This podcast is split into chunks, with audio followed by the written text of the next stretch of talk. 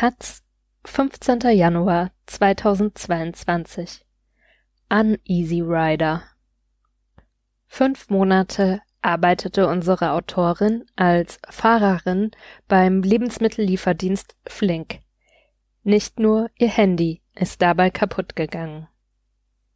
Von Leonie Ruland Ein Tag im Oktober 2021, Arbeitsbeginn 17 Uhr. Mit Herzklopfen fahre ich auf den Laden zu. Die knallpinken Schaufenster wirken auf mich inzwischen wie ein Warnsignal. Meine Hände sind feucht, als ich mein Fahrrad absperre, meine Ohren spannen sich an. Am Eingang stehen bereits zwei große, viereckige Rucksäcke im Pink mit dem silbernen Logo Flink. Darauf ein kleines Post-it mit einem Namen. Eine neue Bestellung. Ich längele mich durch Fahrräder und Palettenwagen voller Lebensmittel, ständiges Handygebimmel weist auf immer neue Bestellungen hin. Ich logge mich im Ladensystem ein, miete mir ein E-Bike, schnappe mir einen Helm, nehme mir einen der Rucksäcke am Eingang und düse genervt wieder los. So unmotiviert und beinahe panisch war ich nicht immer. Als ich im vergangenen Mai den Minijob bei Flink begann, einem Online-Supermarkt mit Direktauslieferung, war ich durchaus guter Dinge. Ein Freund hatte mir die Stelle empfohlen. Die Menschen seien cool drauf, es werde sich um die Mitarbeitenden gekümmert und kleine Gimmicks wie mal übrig gebliebene Lebensmittel mitnehmen seien auch drin. Außerdem konnte ich flexibel meine Schichten einteilen. Es wurde Sommer und ich fahre sehr gern Fahrrad, so why not? Bei Flink gibt es, ähnlich wie beim direkten Wettbewerber Gorillas, der zuletzt immer wieder wegen schlechter Arbeitsbedingungen in der Kritik stand, Picker, Rider und Hubmanager. Kommt eine Bestellung, klingelt das Handy der Picker.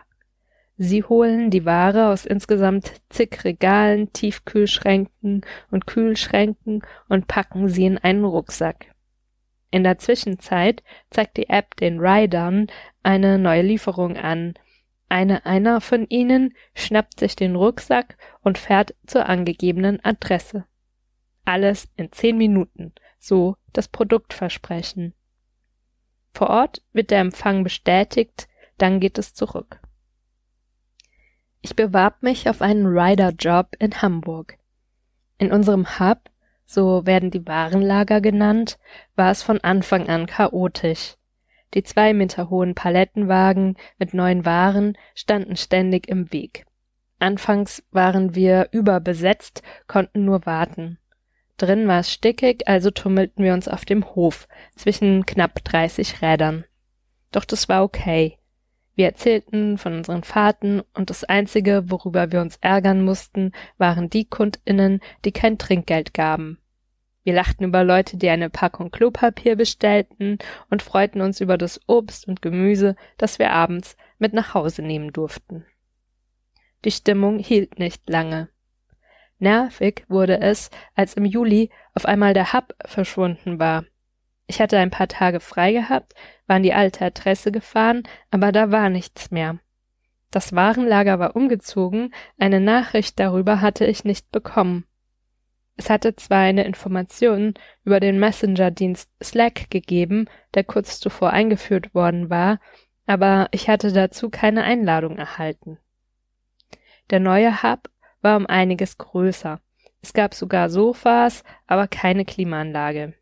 Wegen der Hitze stellten wir uns also wieder vor die Tür, diesmal auf dem Bürgersteig direkt an eine befahrene Straße. Die Nachbarschaft war not amused. Bald hingen Zettel an den Häuserwänden, die erklärten, wie gute Nachbarschaft auszusehen habe. Die Bereiche, ein bis zwei Meter, direkt neben dem Hauseingang, sollten frei bleiben, stand dort unter anderem. Meinte, draußen rumhängen verboten. In meiner Oktoberschicht bin ich nun seit knapp zwei Stunden unterwegs. Bei Natur muss ich mit zehn Litern auf dem Rücken in den fünften Stock. Fahrstuhl? Keiner. Trinkgeld? Nix. Mein Knie schmerzt mittlerweile ziemlich. Im Hub ignoriere ich den schon bereitstehenden Rucksack und laufe in die Küche. Ich brauche ein Glas Wasser. Ich treffe zwei Kollegen, die sich Kaffee nehmen. Es ist eine Katastrophe, sagt der eine, als ich frage, wie es ihnen inzwischen hier geht. Die ersten zwei Monate waren gut, aber jetzt, wenn ich einen anderen Job finde, bin ich hier weg. Viele teilen diese Meinung, aber für die meisten ist es schwer, eine andere Anstellung zu finden. Wer bei Flink arbeitet, muss keine Referenz, kein Zeugnis vorweisen. Die Bewerbung ist ein Online-Formular, in das man eine Adresse und Telefonnummer tippt.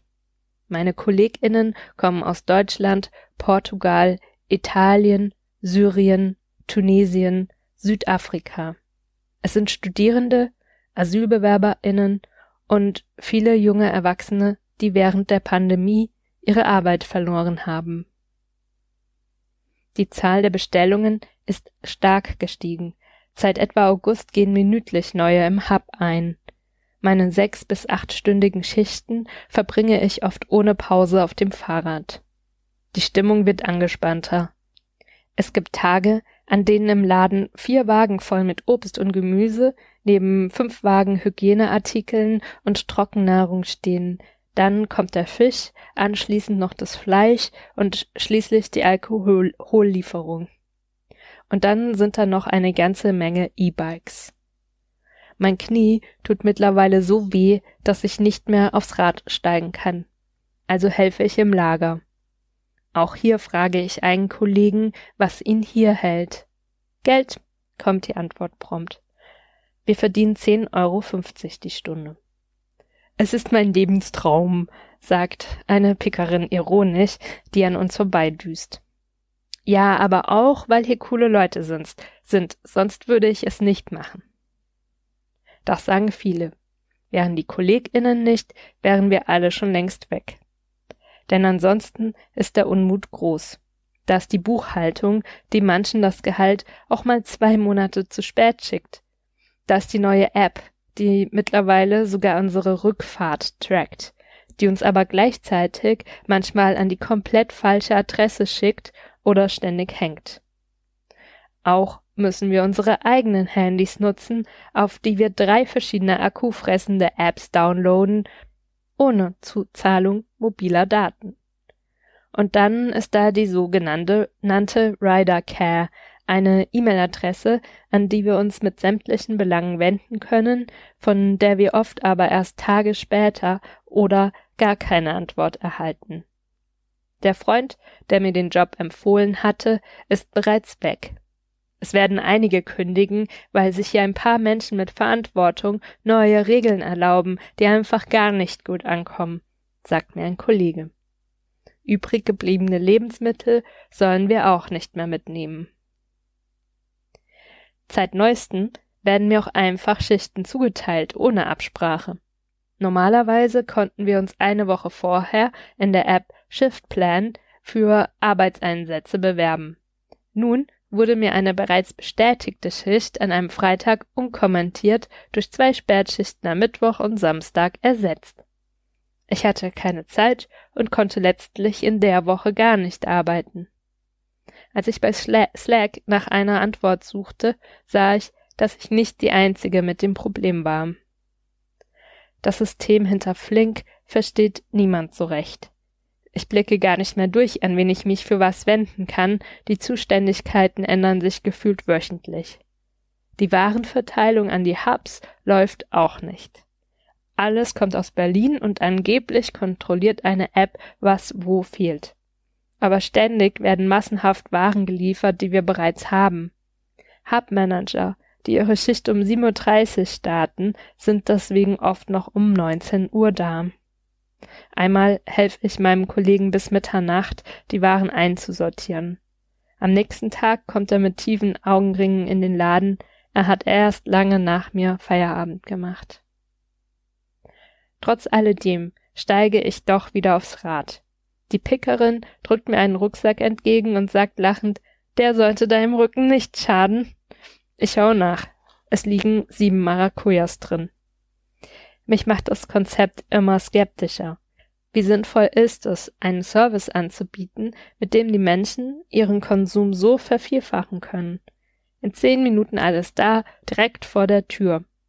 Ich habe das Gefühl, das Resultat ist eine noch faulere Gesellschaft und wertgeschätzt wird die Arbeit auch nicht. Einmal sind wir zu zweit bei einem Kunden aufgetaucht, er hatte knapp zwei Kisten Bier bestellt. Als er die Tür öffnete, war er ganz überrascht. Zwei Rider? Ja, Entschuldigung, wie soll man den Kram denn sonst schleppen? Es gab einen Euro Trinkgeld. Am Ende meiner Schicht im Oktober schiebe ich das Rad den Gehweg runter, weil man hier in die entgegengesetzte Richtung nicht fahren darf. Es ist meine letzte Fahrt für heute und für immer. Im Kopf schreibe ich bereits meine Kündigung. Schneller Blick aufs Handy, die nächste rechts. Akku bei 49 Prozent. Dann geht der Bildschirm plötzlich aus. Keine Panik, ich bin gut in der Zeit. Handyknopf wieder an, der Bildschirm mit hell, blaue Blubberblasen erscheinen auf dem Screen.